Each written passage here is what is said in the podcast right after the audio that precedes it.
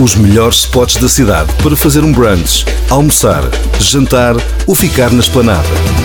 Siga as dicas do editor de comida da NIT, NIT. Adriano Guerreiro. Há um novo rooftop em Lisboa. O restaurante ISO abriu na zona de Alcântara em novembro de 2018 e desde essa altura que tem prometido um terraço no exterior. O espaço abriu agora, no início de julho, e tem várias opções de coquetéis para experimentar durante os finais de tarde. Por exemplo, o Aperol, morrito e a, também a pina colada. Existem também alguns petiscos para acompanhar, como caracóis, presunto de pata negra e tábuas de queijo.